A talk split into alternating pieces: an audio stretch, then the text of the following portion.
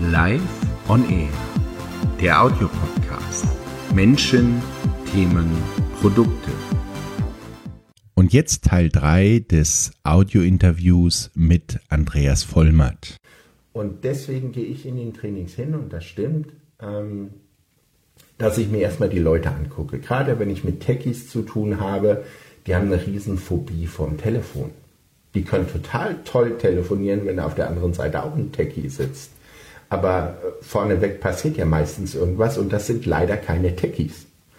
Und das, das äh, Lustige bei Techies äh, ist auch oft, dass äh, die unter Techies total gut sind, aber leider in äh, Vertriebssituationen dann mit Fachbegrifflichkeiten um sich werfen, wo dann der Nicht-Techie gerade mal zumacht. Ja? Das gibt es aber auch bei Vertrieblern. Ich stelle das fest, dass in einem Unternehmen Begrifflichkeiten geprägt wurden, die dort in diesem Unternehmen jeder kennt. Das Dumme ist, sie können es nur einem Kunden, den man ja eigentlich dafür begeistern will, nicht rüberbringen, weil sie ihn die ganze Zeit zuschießen mit Fachbegrifflichkeiten. Ja, und die wenigsten Kunden sind dann so tough, dass sie hingehen und sagen, ja, jetzt erklären Sie mir doch mal, was On-Premise heißen soll im Umfeld von der Cloud oder das und das und das. Also da wird unheimlich viel Marketing-Speech benutzt, was aber nicht hilfreich ist für den Verkauf. So. Und das sind so Klassiker, wo ich im Training ein bisschen hingucke und wo es auch sehr hilfreich ist, wenn ich äh, in eine Branche reinkomme, die ich null verstehe.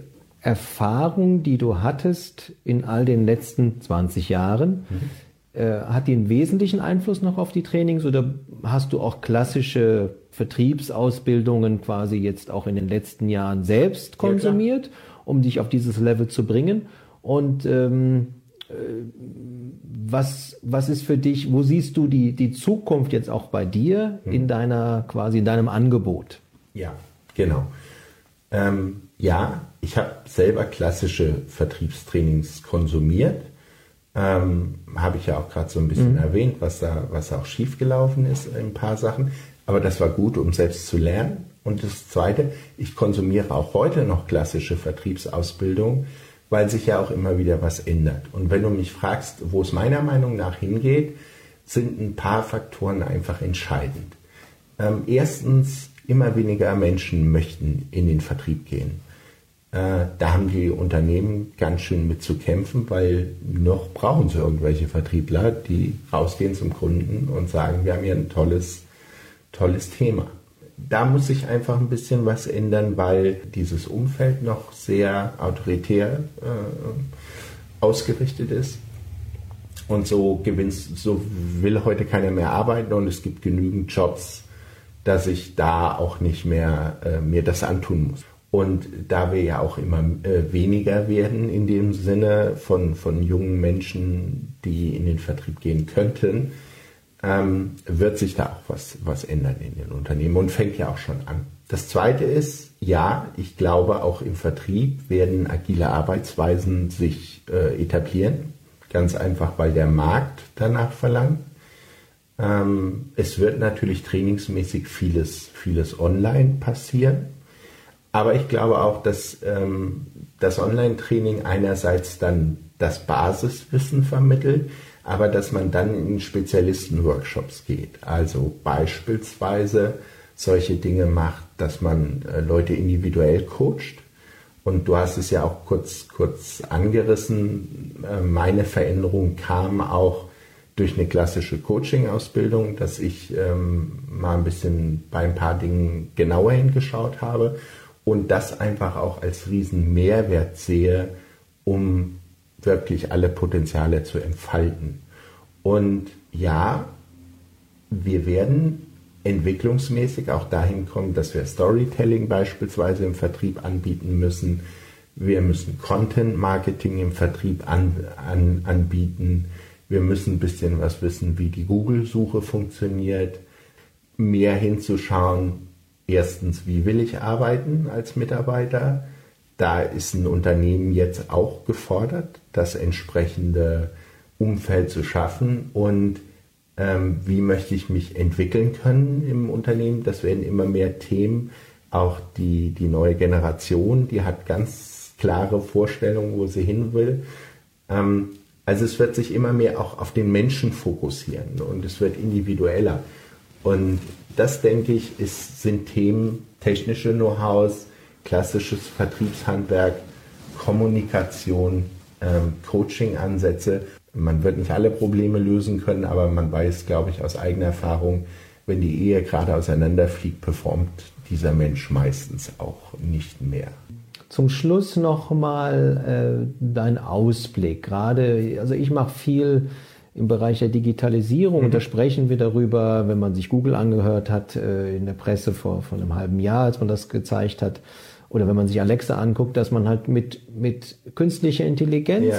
sehr viel schon vom Standardverkauf, Einkauf, Produktverkauf, genau. Produktverkauf ja. machen kann.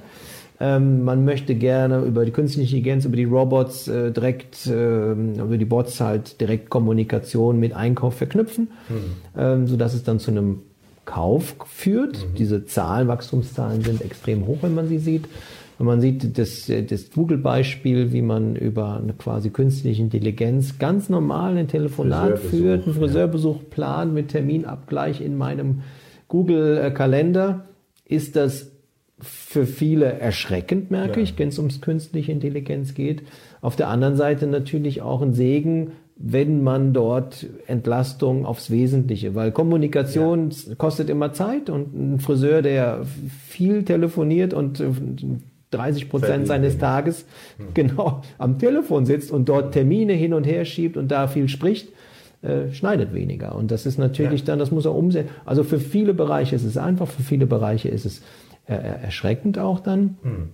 Und äh, wie siehst du die Entwicklung dort in diesem Bereich äh, für den klassischen Vertrieb jetzt von Dienstleistungen oder von auch Gütern, äh, Maschinen zum Beispiel? Wird das dort mit, mit einfließen? Hm.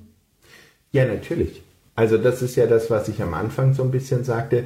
Der Produktverkäufer ähm, oder der Serververkäufer als solches ist ein aussterbendes Konstrukt. Definitiv. Ähm, es wird mehr dahin gehen, dass ähm, wir wirklich Spezialisten für Themen brauchen.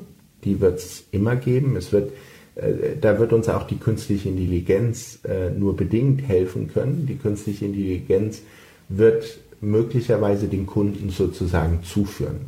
Und das CRM wird Vertriebsmitarbeitern Vorgaben machen, um welchen Kunden sie sich jetzt kümmern sollten, weil anhand der Daten da eine Entwicklung gerade stattfindet. Ne? Es gibt ja auch so dieses schöne Beispiel, dass Amazon weiß, wenn meine Tochter schwanger ist, je nachdem wie das Suchverhalten auf einmal ist und vorschlägt, jetzt Windeln zu kaufen. Ähm, ja, es wird immer stärker, also die KI, künstliche Intelligenz, wird immer stärker kommen und sie wird im Vertrieb den Einfluss haben, dass sie den Vertriebler mehr steuert, wo er jetzt agieren soll und bei welchem Kunden. Und man wird auch da gerade diese Teamzusammenstellung brauchen, dass man weiß, wer eignet sich am besten für diesen Kunden, wer hat die besten Skills, kommunikativ, wer ist technisch auf dem Level, um diesen Kunden abzuholen und die Spezialisten werden sich äh, ähm, durchsetzen. Allerdings, so das muss man ganz klar sagen, es werden nicht mehr so viel Vertriebler gebraucht. Das lebenslange Lernen, da kommen wir nicht umhin. Alles weist darauf hin, ähm, wenn ich nicht eine hohe Flexibilität habe, dass ich mich umorientieren könnte, wenn der Fall X eintritt, dann äh, werde ich leider verlieren. Und insofern wird es dahin gehen, dass eine Beratung mit Menschen ein teures Gut wird. Ich muss entweder Problemlöser sein, dass ich Dinge anbiete, die meinem Kunden sein Business erleichtern, oder ich muss Spezialist in Dingen sein, die es nicht so häufig gibt. Und dann werde ich auch als Vertriebler weiterhin äh, gutes Geld verdienen.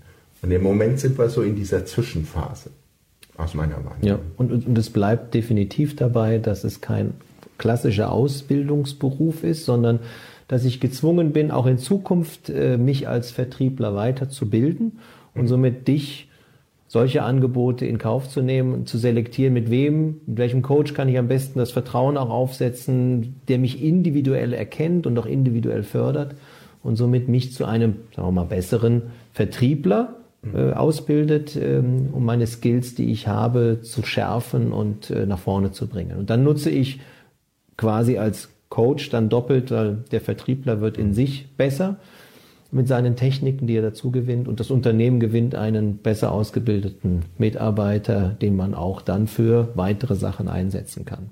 Also der Weiterbildungsmarkt in diesem Umfeld und der Beratungsmarkt äh, bleibt für den Vertriebler nach wie vor ein ganz wichtiger Aspekt, den die Unternehmen nicht ausblenden können, weil man kann Vertriebler nicht von der Stange kaufen. Das gibt's. Ja, also die Unternehmen merken es ja gerade, dass es immer weniger werden. Das ist mhm. das Erste ähm, ne? einfach mal die Stellenanzeigen aufmachen. Es werden immer, äh, es suchen immer mehr Firmen Vertriebler, aber es werden immer weniger. Und unter diesen wenigen gibt es halt noch weniger gute Vertriebler.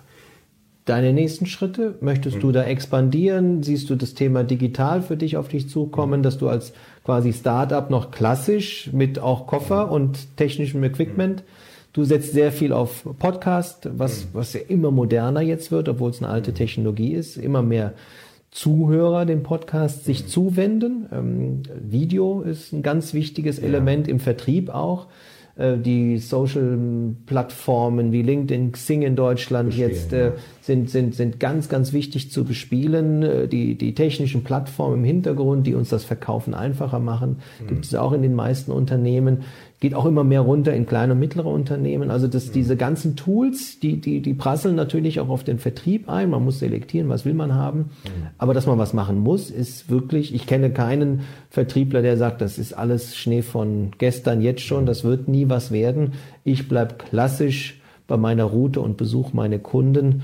Mhm. Äh, die müssen sich dann wahrscheinlich irgendwann wundern, dass dann jemand anders dort den, den, ja, den ähm, Vertrieb übernommen hat, nicht den Vertrieb, sondern den Einkauf übernommen hat. Also setzt du da drauf, auch in deiner Ausbildung? Mhm.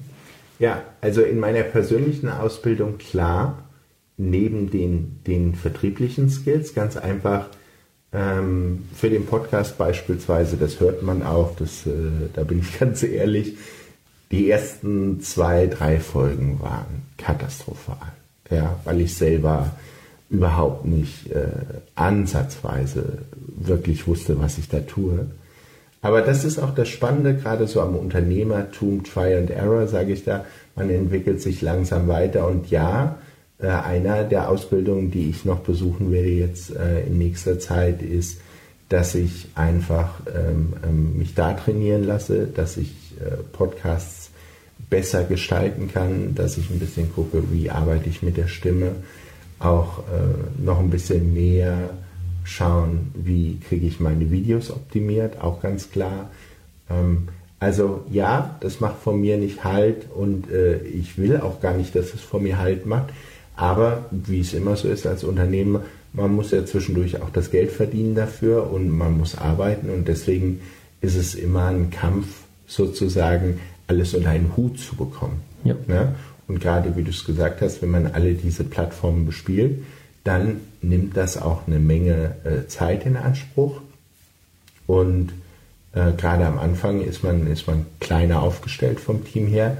Das packt man dann teilweise nicht alles so schnell, wie man das gerne hätte. Aber ja, die Digitalstrategie gibt es auch bei der Vertriebsalternative. Das ist gut so. Ja. Das ist gut so.